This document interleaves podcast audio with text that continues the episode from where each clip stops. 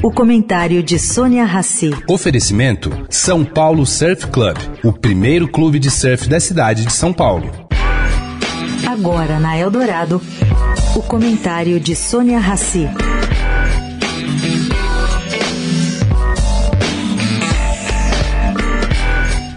Gente, nessa próxima terça-feira, Geise Diniz, cofundadora do Pacto contra a Fome, lança oficialmente este movimento no Teatro Santander, aqui em São Paulo.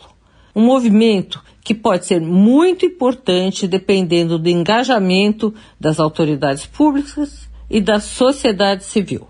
Mas o que, é isso? É uma espécie de hub compilando informações de ONGs, estudos, projetos de toda a parte do Brasil, projetos de ONGs, todos que brigam contra a fome.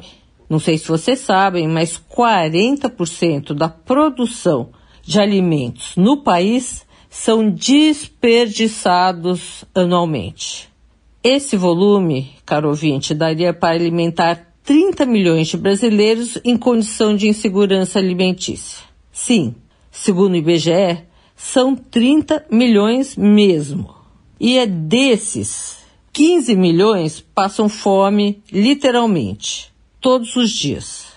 Não dá para admitir uma situação dessa, mesmo diante de uma desigualdade social espalhada pelo mundo inteiro. Proponho aqui, vamos fazer cada um a sua parte? Sônia Raci, para a Rádio Eldorado.